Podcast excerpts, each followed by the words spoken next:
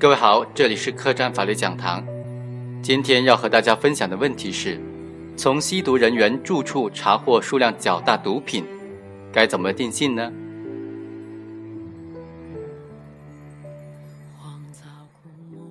二零一四年五月二十日下午，李某请求被告人欧某代购甲基苯丙胺用于吸食，欧某代其联系贩毒人员未果。当日晚，应李某的要求。欧某在其位于佛山市顺德区的住宅之内，从其持有的毒品中拿出净重零点五一克的一小包甲基苯丙胺给李某，李某支付了现金两百元。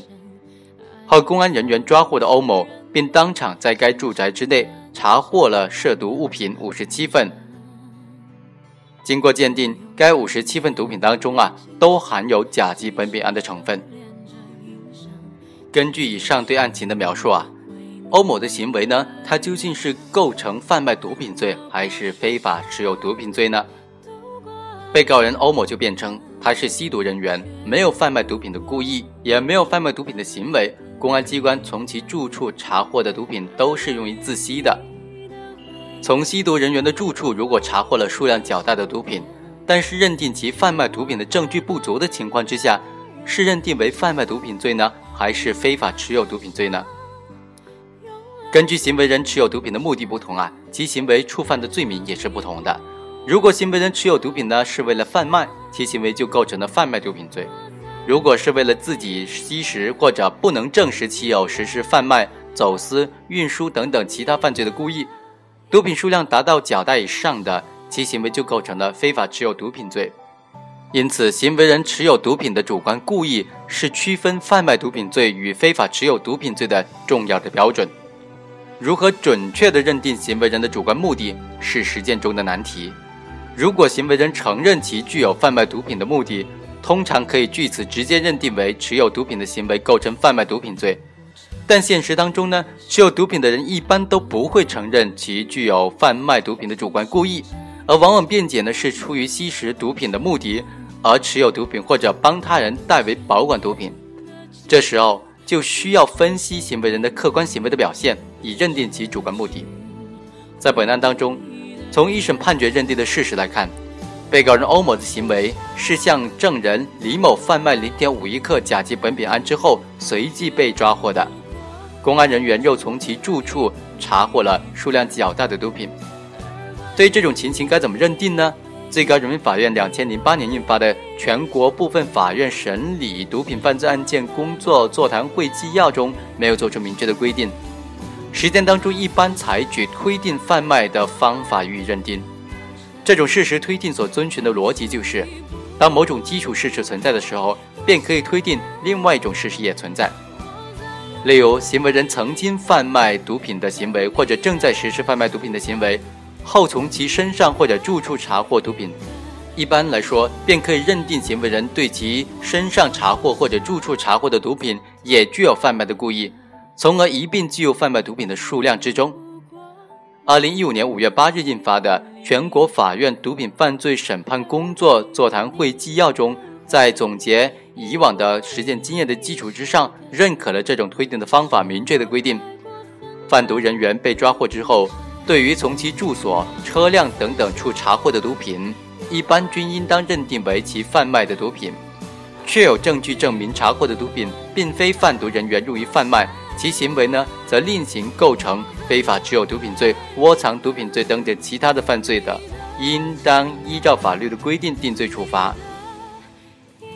对于这一指导性文件的理解，要注意两点：一是允许被告人提出反证。因为基础事实和推定事实之间只是常态联系，而不是必然联系。如果被告人的辩解成立，则推定不成立。因此，在运用推定的方法认定行为人是否具有贩卖毒品的故意时，应当细致地审查被告人的辩解的理由。二是要准确地查明据以推定的基础事实。如果认定被告人曾经贩卖毒品或者正在贩卖毒品的基础事实存在诸多的疑点。证据没有达到确实充分的程度，且现有证据不能够排除被告人提出的被查获的毒品是其准备用于自己吸食的辩解的真实性和合理性，那么也就不能够推定被告人对其查获的毒品存在贩卖的故意。在这种情况之下，如果没有证据证实被告人对于其被查获的毒品具有实施走私、贩卖、运输等等其他犯罪故意的情况之下，对被告人持有该部分毒品的行为呢，应当认定为非法持有毒品罪。在本案当中，公安机关与原审法院均认定被告人欧某实施的贩卖零点五一克甲基苯丙胺给证人李某的行为，从而认定欧某具有贩卖毒品的故意。进而将公安人员从其住处查获的二十五点三克甲基苯丙胺等等毒品，也计入其贩卖毒品的数量之中。但仔细的分析本案的案情和证据啊，就会发现上述认定是很难成立的。其一，被告人欧某从其持有的毒品中拿出零点五一克甲基苯丙胺给证人李某，完全是受李某的引诱行为所致。案发当天下午。李某请求欧某代购七克毒品用于吸食，欧某在李某的频繁电话催促之下，最终答应了他向贩毒人员询问是否有毒品出售。但是贩毒人员呢一直没有回复欧某。后来李某仍然不断的打电话给欧某催促其购买毒品的事宜，而欧某则一直称贩毒人员没有回复，所以无法帮他购毒。到了当天二十三时许，李某还是不停的打电话给欧某。并最后要求欧某从其自己吸食的毒品当中让出一克来给他吸食。欧某不堪李某的频繁电话纠缠，只好答应从其自己持有的毒品当中拿出零点五一克甲基苯丙胺给李某吸食。李某便在报警之后来到欧某的住处取该零点五一克甲基苯丙胺。欧某刚将零点五一克甲基苯丙胺交给李某，便被预服的公安人员抓获。从这些事实当中可以看出，欧某只有帮助李某联系其他贩毒人员代购毒品用于吸食的故意，但其自己呢没有直接贩卖毒品给李某的故意，而现有的证据不能够证实欧某帮李某代购毒品是出于牟利的目的，因此对其代购行为呢不能够认定为贩卖毒品罪，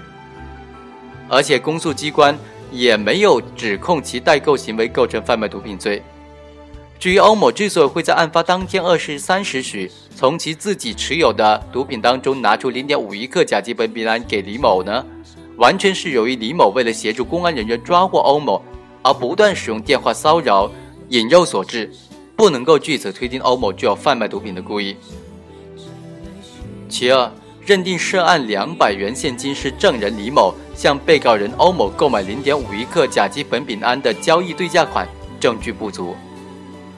李某称，其于案发当晚二十三时许交给欧某的两百元现金，是他向欧某购买零点五一克甲基苯丙胺的毒资。但是欧某称，该两百元现金呢是李某归还其欠款，而欧某与李某相识且交往多年。李某的证言和欧某的供述均证实，欧某在案发之前确实借过钱给李某和她的丈夫，而且至今尚未归还。另外，公安人员并没有在欧某查获该两百元的现金。欧某如果为了逃避侦查，他完全可以称当天二十三时许并没有收到过证人李某给付的两百元的现金，而欧某却一直没有否认收取该两百元的现金的事实。从这些情况来看呢，不能排除欧某所提出的案发当晚他收取李某两百元的现金是他归还给其的欠款的辩解意见的真实性。因此啊，认定该两百元现金属于本案的毒资的证据是不足的。第三，认定被告人欧某具有贩卖的故意存在不合理性。如果被告人欧某具有贩毒的故意，其完全没有必要为贩卖零点五一克甲基苯丙胺而与李某在案发当天通话二十多次。欧某完全可以一口答应交付毒品给李某，而免于承受李某频繁的电话骚扰，而且。欧某既然持有二十五点八一克甲基苯丙胺等涉案毒品，其也完全没有必要在李某要求购买七克的情况之下，最终才答应贩卖零点五一克给李某。欧某完全可以满足李某购买七克毒品的愿望，从而赚取更多的毒资。可见，如果认定欧某具有贩卖毒品的故意的话，便无法合理的解释欧某在本案当中的上述种种表现。因此啊，认定欧某具有贩卖毒品的故意是无法排除合理怀疑的。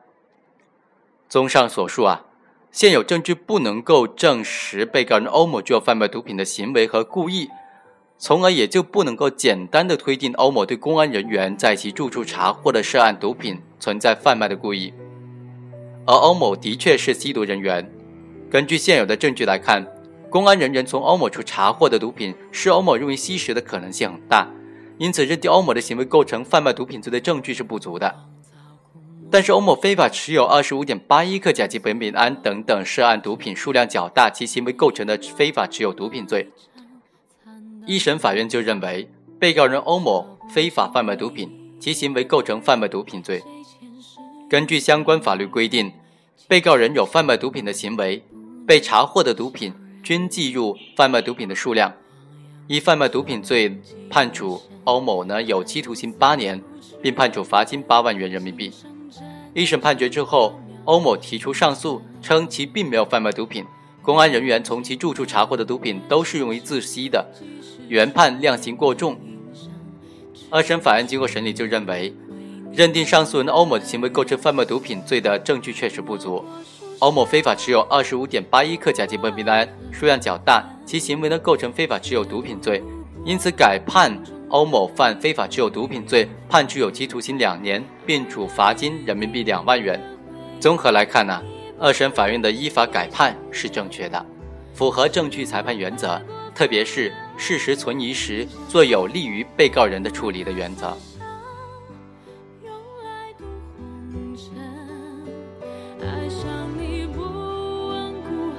以上就是本期客栈法律讲堂的全部内容，下期再会。